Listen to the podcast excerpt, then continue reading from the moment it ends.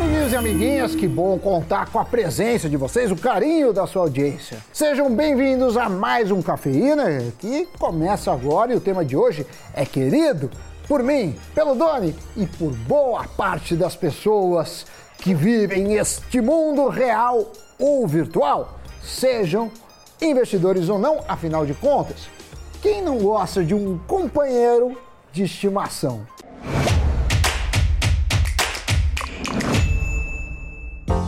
Sammy Boy, eu já gostei do tema do programa. Eu sou fanático por pet, tenho dois cachorros. Se você não conhece, vamos colocar a foto aí. Esse é o Rock e a Bernese é a Maia. São os dois primogênitos, vieram antes do meu filho, Leozinho. E eles já fazem parte da família, né? Tem até Instagram, olha só. E você, Sammy Boy, também gosta de pet? Pirinico tem a Hannah e a Muchacha. Não são fáceis, mas valem cada lambida. Bom, vejam só este dado. No Brasil, mais de 80 milhões de cães e gatos vivem em alguma casa. Segundo é, a Abimpet, são 55 milhões de cachorros e 25 milhões de gatos. Já o IBGE aponta que quase 55 milhões de pessoas têm animais em suas casas. Que eles são fofos e uma grande companhia isso ninguém pode negar. Mas o que também não dá para negar é que eles geram gastos no seu orçamento. E olha, tem muita gente que compra ou adota animais sem pensar nisso, sem se organizar financeiramente e sem entender o quanto essa decisão vai pesar no bolso. E pode pesar bastante. A fintech de previdência privada 11 fez um levantamento e constatou que os gastos com pets podem chegar, em média, a 450 reais por mês, considerando gatos ou cachorros de médio porte.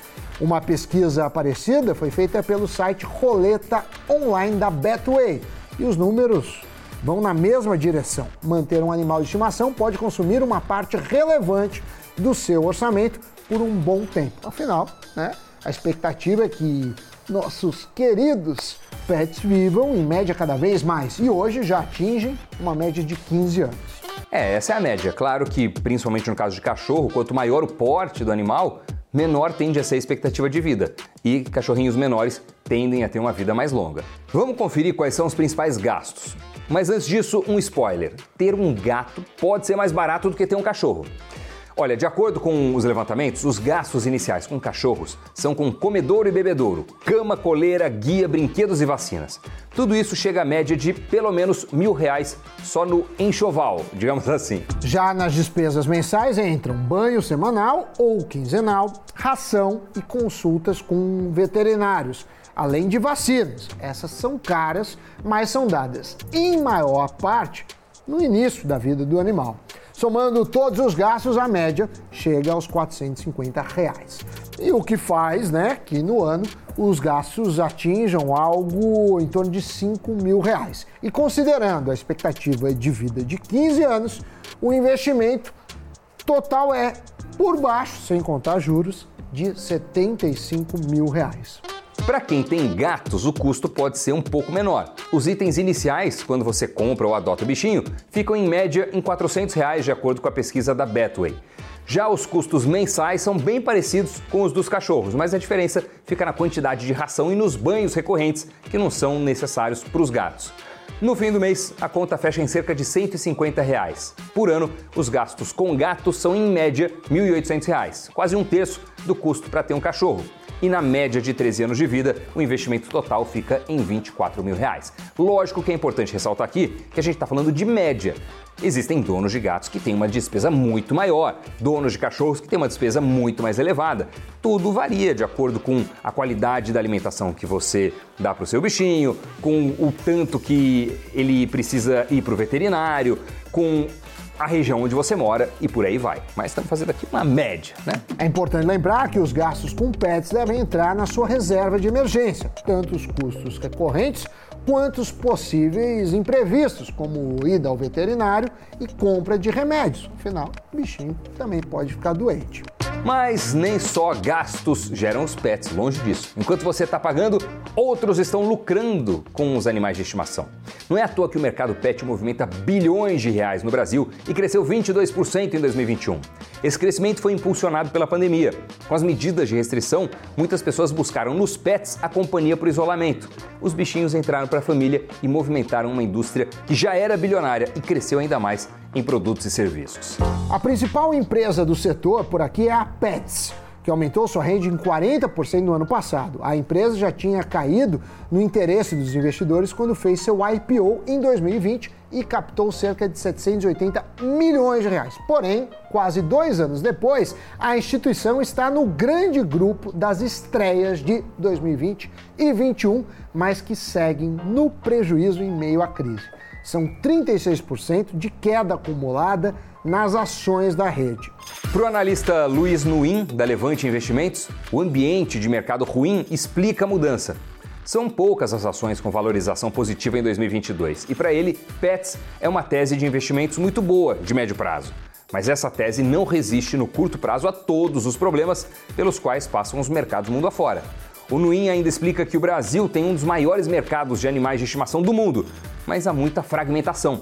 Ele lembra que as duas principais marcas, Cobase e Pets, têm juntas cerca de 15% do mercado, ou seja, 85% estão nas mãos do clássico comércio de bairro, do pet shop da esquina. Apesar de ser a única empresa do setor listada na B3, a Pets tem Cobase e Pet Love como concorrentes. Já nos Estados Unidos, Doni, os concorrentes são mais parrudos, tem a Petco e a Chewy. A Petco foi fundada em 65 e começou vendendo direto para veterinários, mas se transformou em uma empresa de saúde e bem-estar animal que busca várias inovações nesse sentido. A empresa também tem um programa de assinatura. Listada na Nasdaq, a Petco também registra queda. Nos últimos 12 meses foram mais de 28% de desvalorização. Outro grande nome pet nos Estados Unidos, as ações da Chewy despencaram 50% nos últimos 12 meses. O especialista explicou pra gente que a leitura para o mercado internacional é a mesma que a feita por aqui. Na hora do pânico, o mercado bate em tudo, vende tudo e agora está meio que sem direção. Para ele, algumas questões impactam mais o resultado das ações hoje do que a análise das empresas. Exemplos: será que vem uma recessão? Se sim, de qual magnitude? A inflação global vai diminuir? Como fica a questão da energia na Europa? E a zona do euro também pode entrar em recessão? São perguntas que acabam atrapalhando o ambiente de negócios e gerando essa situação, essa conjuntura de ações em queda. Fato é que até que surja alguma clareza sobre todas essas questões macro, não há uma perspectiva de melhora do setor pet por aqui e também nos Estados Unidos. Para finalizar, Nuin nos disse que a preocupação hoje é mais sobreviver ao vendaval do que tentar efetivamente navegar. Ou seja, segundo ele, nos resta aproveitar a companhia e o amor quase incondicional dos nossos queridos pets. Olha, Sammy Boy, eu adoro pet, acho que independente da despesa associada a ter um bichinho, vale e vale muito a pena. O benefício, o carinho, o amor, o companheirismo ultrapassem muito qualquer gasto que a gente possa ter. Mas claro, é importante você fazer as contas antes de ter um bichinho para depois não se apertar, gerando uma situação ruim para você e quem sabe para ele também. Você também gosta de pets? Tem um pet? Comenta aí pra gente. E vamos agora pro giro de notícias.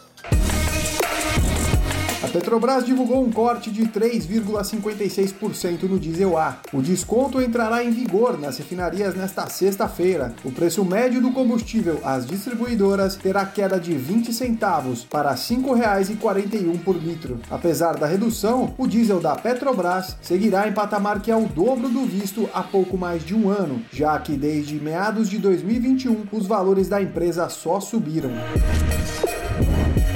As ações da Coinbase Global subiram depois de anunciar uma parceria com a BlackRock. A exchange de criptomoedas vai fornecer aos clientes institucionais da maior gestora de ativos do mundo acesso à negociação de criptomoedas e a serviços de custódia. O acordo traz algum alívio para a Coinbase, que, como muitos no setor, sofreu com a queda nos preços das criptos